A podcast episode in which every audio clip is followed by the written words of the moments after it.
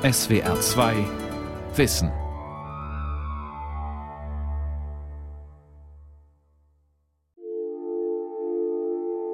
Warum muss ich mich entscheiden, männlich oder weiblich zu sein? Wie hängen Gattungsformen, also im Sinne von literarischen Formen, Roman, Biografie und Geschlechterfragen zusammen? So wie man von einer Sprache in die andere wechseln kann, müsste man eigentlich auch von einem Geschlecht ins andere wechseln können, zumindest in der Literatur. Die Geschlechter unterscheiden sich zwar voneinander, doch sie vermischen sich. Und oft erhalten nur die Kleider das männliche oder weibliche Aussehen aufrecht, indes das Geschlecht unter ihnen genau das Gegenteil dessen ist, was das Äußere vorgibt. Dieses Zitat über fließende Geschlechtergrenzen klingt ziemlich gegenwärtig. Doch es ist fast 100 Jahre alt und stammt aus dem Roman Orlando der englischen Schriftstellerin Virginia Woolf. Gender in der Literatur. Romane von Orlando bis heute. Eine Sendung von Claudia Kramacek. Gestern Morgen war ich verzweifelt. Ich konnte mir nicht ein einziges Wort abbringen und stützte schließlich den Kopf in die Hand, tauchte die Feder in die Tinte und schrieb die folgenden Worte wie automatisch auf ein sauberes Blatt. Orlando. Eine Biografie. Das schreibt Virginia Woolf 1927 an die Schriftstellerin Vita Sackville West. Virginia Woolf, bereits verheiratet, hatte die offen bisexuelle Sackville West ein paar Jahre zuvor kennengelernt. Die beiden Frauen verbindet eine Freundschaft, die zeitweilig die Züge einer Liebesbeziehung trägt. Angenommen, Orlando stellte sich als Vita heraus und es handelte alles von dir und den Vergnügungen deines Fleisches und den Verlockungen deines Geistes. Würde es dir etwas ausmachen? Bereits einige Monate vorher, noch war das Buchprojekt eine vage Idee, hatte Virginia Woolf in ihrem Tagebuch notiert, Lesbische Liebe soll angedeutet werden. Es soll durch und durch satirisch sein. Satirisch und übermütig. Ich will über die Stränge schlagen, und zwar ganz gewaltig. Tatsächlich ist Orlando ein literarisch überbordender Mummenschanz. Das Buch erscheint 1928 und Virginia Woolf erkundet darin auf amüsante und abgründige Weise, was es bedeutet, ein Mann bzw. eine Frau zu sein. Ihre Hauptfigur Orlando kommt im 16. Jahrhundert als Mann zur Welt, verwandelt sich im Lauf der 400 Jahre umfassenden Handlung in eine Frau und ist dennoch weder einzig Mann noch Frau. Das setzen schon die ersten Sätze des Romans bewusst in Szene. Zunächst lernen wir Orlando als einen Mann kennen, der rohe Gewalt nicht zu scheuen scheint. Er. Denn an seinem Geschlecht konnte kein Zweifel bestehen, selbst wenn die Mode der Zeit dazu beitrug, es zu verbergen, zerteilte gerade den Kopf eines Mauren, der von den Dachbalken baumelte. Der Kopf hatte die Farbe eines alten Fußballs und mehr oder weniger auch dessen Form. Abgesehen von den eingesunkenen Wangen und vereinzelten Strähnen groben, strohigen Haars, ähnlich der Behaarung einer Kokosnuss. Doch nur einen Satz später dürfen wir Orlandos feminine Erscheinung bewundern. Pfirsichflaum bedeckte die Röte der Wangen. Der Flaum auf den Lippen war kaum dichter als der Flaum auf den Wangen. Die Lippen selbst waren voll und über Zähnen von bezauberndem, beinahe mandelhellem Weiß leicht geöffnet. Nichts unterbrach den kurzen, straffen Flug der pfeilförmigen Nase. Das Haar war dunkel, die Ohren waren klein und lagen eng am Kopf an. Von Anfang an spielt Virginia Woolf raffiniert mit den Konnotationen, die man Männern und Frauen, männlichen und weiblichen Charakteren zuschreibt. Die Szene, in der sich der zu Beginn 16-jährige Orlando in eine geheimnisvolle russische Prinzessin verliebt, wirft ein Schlaglicht darauf. Wahrhaftig hatte er am 7. Januar gegen 6 Uhr abends eine Gestalt erblickt, die aus dem Pavillon der moskowitischen Gesellschaft trat und ihn mit höchster Neugier erfüllte. Ob Knabe oder Frau, denn die weite Tunika und die Hose nach russischer Fasson verbargen das Geschlecht.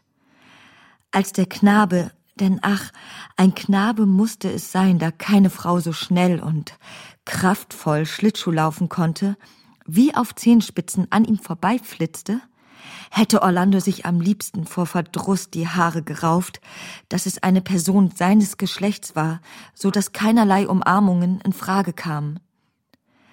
Doch der Schlittschuhläufer näherte sich. Beine, Hände, Körperhaltung waren die eines Knaben, doch kein Knabe besaß einen solchen Mund. Kein Knabe hatte solche Brüste, kein Knabe hatte Augen, die aussahen, als wären sie vom Meeresgrund gefischt worden. Zugleich erzählt Virginia Woolf in diesem Roman von den Restriktionen, denen Frauen in unterschiedlichen gesellschaftlichen Zusammenhängen unterworfen waren. Sowohl in der Geschichte als auch zu Woolfs Zeit, Ende der 1920er Jahre. Im Leben wie in den Künsten. Nachdem Orlando sich in eine Frau verwandelt hat, wird etwa ihr Ansinnen, Schriftstellerin zu sein, von den wichtigen Schriftstellern ihrer Zeit ins Lächerliche gezogen. Zugleich macht man ihr die eigenen Ländereien streitig. Die Hauptvorwürfe, die gegen sie erhoben wurden, lauteten, dass sie erstens tot sei und daher keinen irgendwie gearteten Besitz und Eigentum geltend machen könne, dass sie zweitens eine Frau sei, was in etwa auf das Gleiche hinauskam. Wolfs Antwort auf diese Diskriminierung des weiblichen Geschlechts ist der Entwurf einer androgynen Existenz. In ihrem programmatischen Essay Ein Zimmer für sich allein, der 1928 parallel zu Orlando entsteht, schreibt sie, dass jeder Mensch zwei Geschlechter in sich trage. Als Orlando nach einem siebentägigen tranceartigen Schlaf als Frau erwacht, ändert sich für ihn bzw. sie deshalb nicht viel. Orlando war zu einer Frau geworden. Das lässt sich nicht leugnen. Doch in jeder anderen Hinsicht war Orlando genau derselbe geblieben. Der Geschlechtswandel veränderte zwar beider Zukunft, doch er hatte keinerlei Auswirkungen auf ihre Identität. Das sogenannte Crossdressing ist deshalb ein durchgängiges Motiv im Roman. Immer wieder begegnen wir Orlando in Kleidungsstücken, die scheinbar nicht seinem bzw. ihrem vermeintlichen biologischen Geschlecht entsprechen. Schon Wolf weiß, Kleider machen nicht nur Leute, sie bestimmen, je nach Geschlecht, einen unterschiedlichen Zugang zur Welt. Der Mann hat die Hand frei, um zu seinem Degen zu greifen. Die Frau muss ihre benutzen, um zu verhindern, dass der Satin ihr von den Schultern rutscht. Der Mann blickt der Welt frank und frei ins Gesicht, als wäre sie zu seinem Gebrauch geschaffen und nach seinem Gefallen eingerichtet. Die Frau wirft ihr einen schrägen Blick zu, einen überaus subtilen, vielleicht sogar argwöhnischen Blick. Hätten beide die gleiche Kleidung getragen, wäre denkbar, dass sie die gleiche Anschauung gehabt hätten. Orlando gehört bis heute zu den grundlegenden Texten der Frauenbewegung sowie der Gender Studies. Lange bevor die Idee eines kulturell konstruierten Geschlechts entstand, arbeitete Virginia Woolf in Orlando bereits den Unterschied heraus, der noch heute die Debatte um Geschlechterrollen bestimmt. Den Unterschied zwischen Sex und Gender. Der Begriff Gender meint zunächst einmal eine Unterscheidung bezogen auf einen weiteren Begriff, nämlich den Begriff Sex. Man kann eigentlich den Begriff Gender nicht richtig verstehen, ohne von Sex und Gender zu sprechen, womit eine Unterscheidung gemeint ist, die ein sozusagen biologischen Körper von einer sozialen, kulturellen Geschlechterüberformung unterscheidet oder meint. Anne Fleig ist Professorin für neuere deutsche Literatur an der Freien Universität Berlin mit Schwerpunkt Geschlechterforschung. Mit dem Begriff Gender untersucht man Entwürfe von Geschlecht in der Literatur, also sowohl Weiblichkeits- als auch Männlichkeitskonstruktionen, das heißt anhand von Männer- oder Frauenfiguren in literarischen Texten, aber auch literarische Muster, die dahinter stehen die nicht zwingend an Figuren gebunden sein müssen, die auch mit literarischen Formen oder Gattungen zu tun haben können. Fleig hat dabei beobachtet, dass sich die Gender Studies vielfach vom ursprünglich feministischen Hintergrund entfernt haben. Sie können irgendwo Gender Studies studieren und das heißt nicht, dass Sie Literatur von Frauen zum Beispiel behandeln, sondern dann machen Sie irgendwelche Genderkonstruktionen bei Goethe oder Kleist oder was weiß ich. Zugleich bemerkt sie eine irreführende Auslegung des Genderbegriffs. Dort, wo er nicht mehr auf das biologische Geschlecht rückbezogen wird. Daraus resultieren dann eben solche Vorstellungen, das höre ich auch von Studierenden. Man wechselt sein Geschlecht oder man konstruiert sich sein Geschlecht selbst. Also ich meine, was ist das für eine naive Vorstellung? Fasziniert uns der Roman Orlando vielleicht deshalb bis heute? Weil darin denkbar ist, was in Wahrheit nur schwer machbar ist? Sicher ist, Orlando hat bis heute einen fast einzigartigen Status.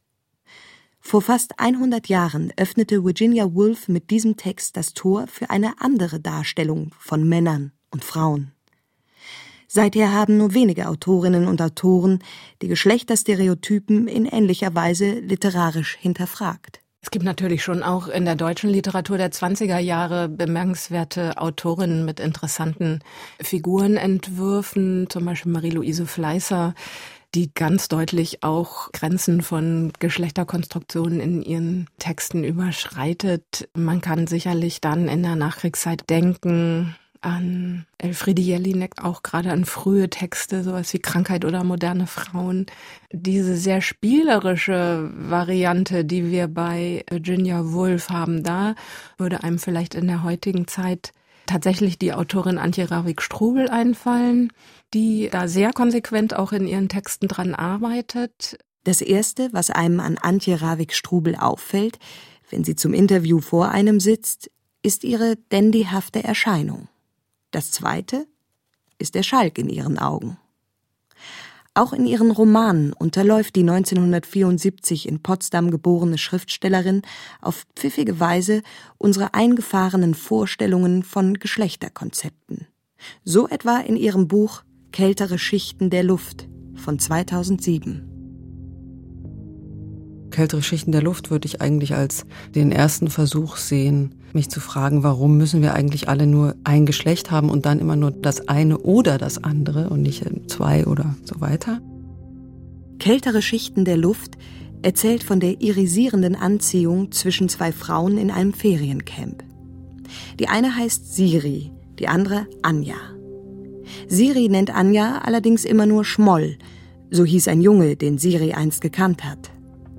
Nach und nach wird Anja so zu Schmoll, eine Frau mit weiblichem Körper und männlichem Sozialgeschlecht. Die Veränderung war erstaunlich. Sie war nichts Großes, sie bestand nur in einer Verschiebung, als wären ein paar Details vertauscht oder zurechtgerückt oder als bilde sich ein Körper in mehreren Umrissen ab, von denen aber nur einer sichtbar wäre. Und die Sichtbarkeit wäre abhängig von der Behauptung. Der Roman kreist um die grundsätzliche Frage, könnte die Natur unseres Begehrens nicht ganz anders aussehen?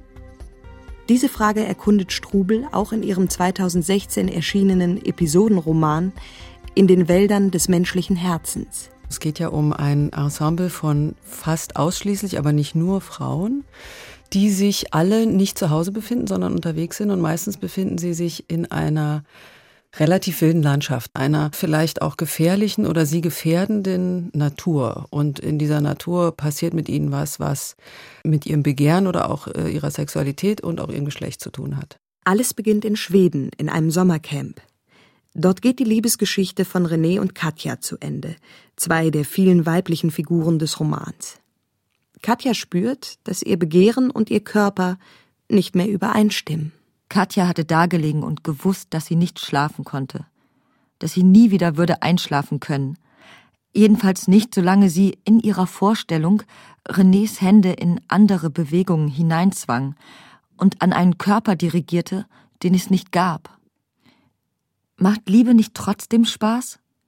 fragte René. Nein, sagte Katja. Nicht so. Nicht, wenn wir nicht einmal wissen, wie wir es anders machen sollen?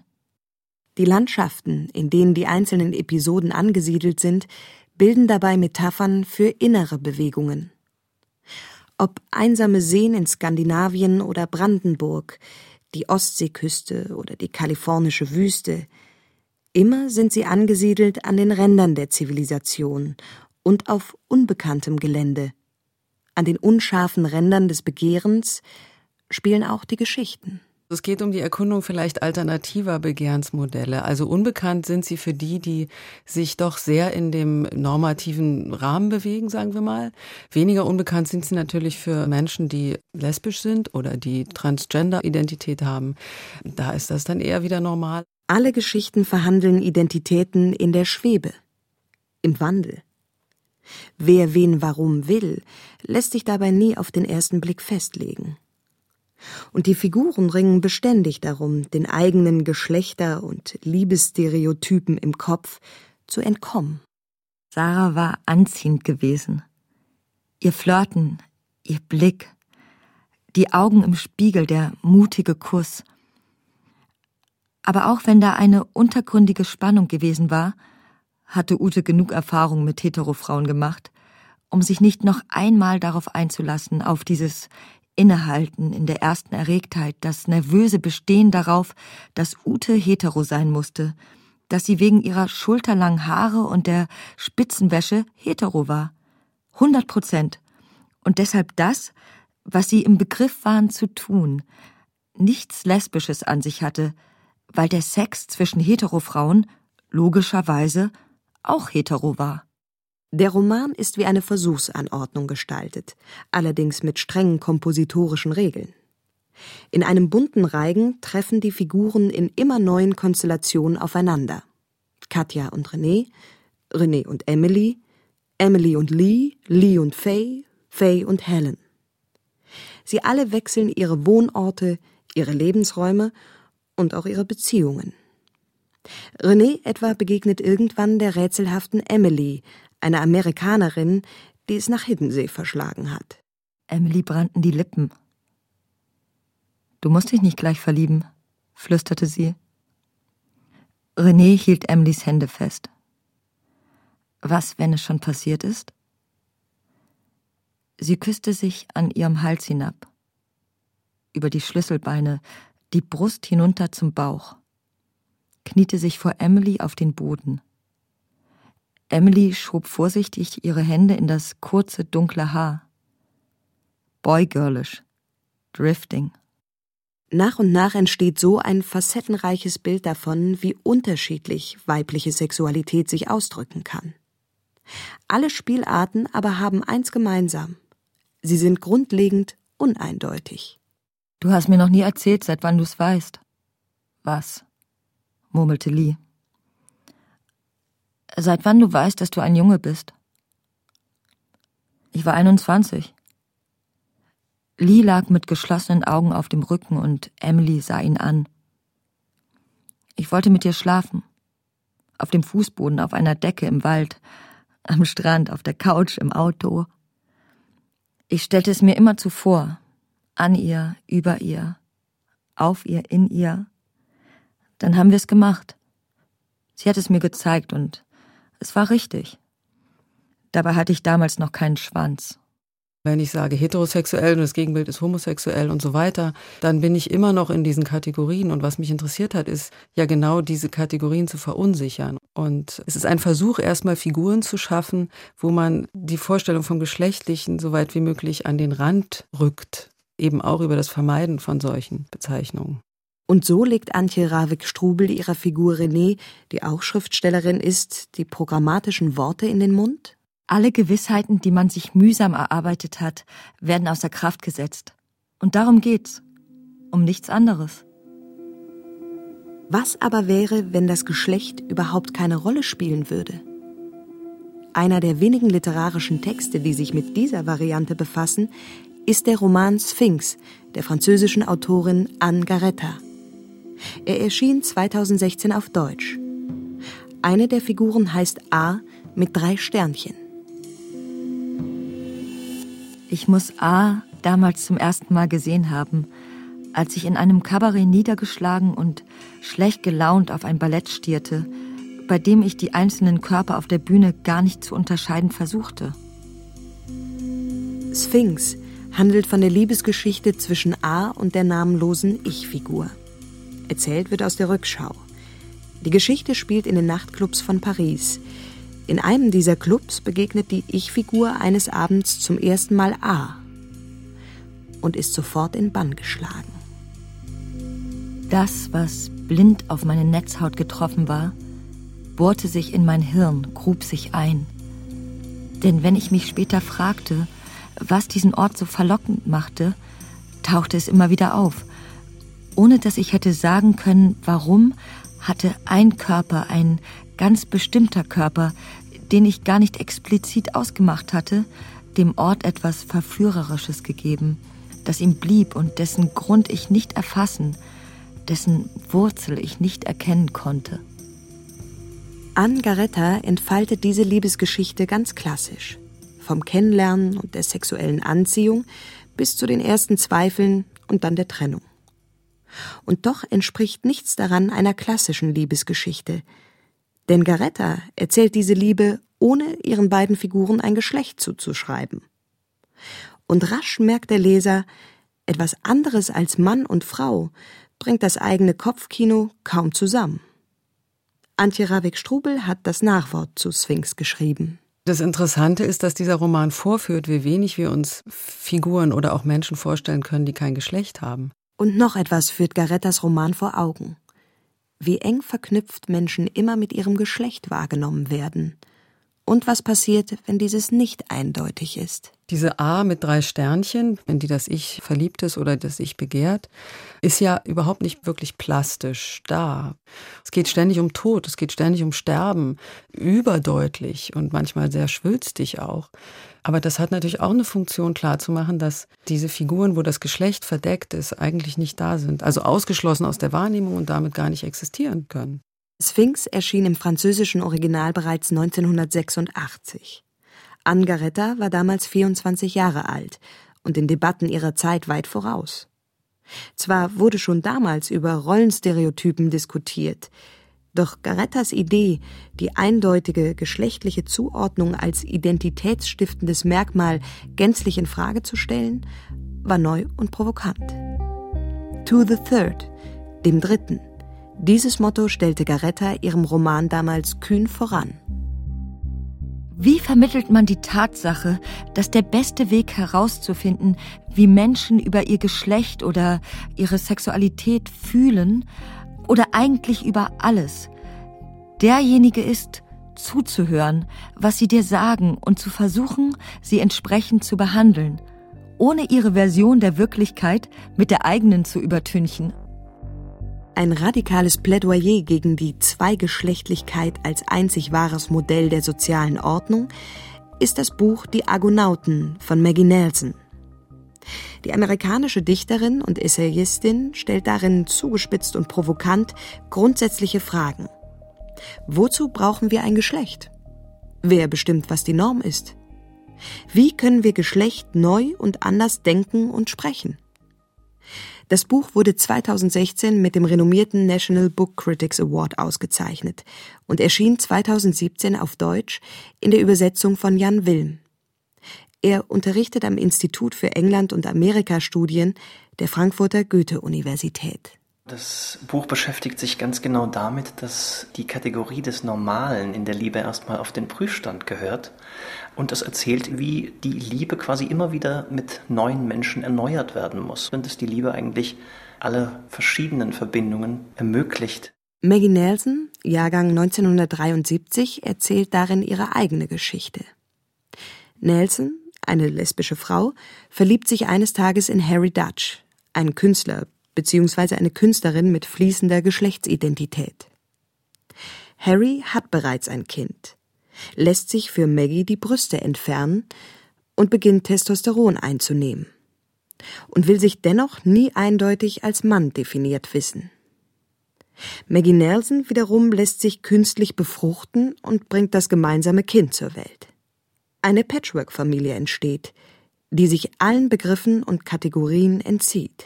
Vielleicht ist es das Wort radikal, das überdacht werden müsste.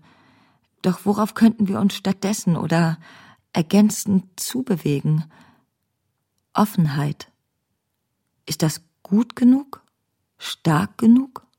Auf der Basis eigener Erfahrungen erkundet Nelson scheinbar Selbstverständliches. Was bedeutet es, in einem Körper zu leben, der ein Geschlecht hat? Liebe zu machen, sich anzuziehen, ein Kind zu bekommen? Und wie gelingt das alles, wenn man sich nicht einem Geschlecht zuordnen lassen will. Auch Maggie Nelson geht es nicht um Kategorien. Ihre Liebe ist zwar eine queere Liebe, doch für Nelson bedeutet queer nicht allein die Abweichung von der sexuellen Norm, sondern umfasst zugleich eine Praxis des widerständigen, kritischen Denkens.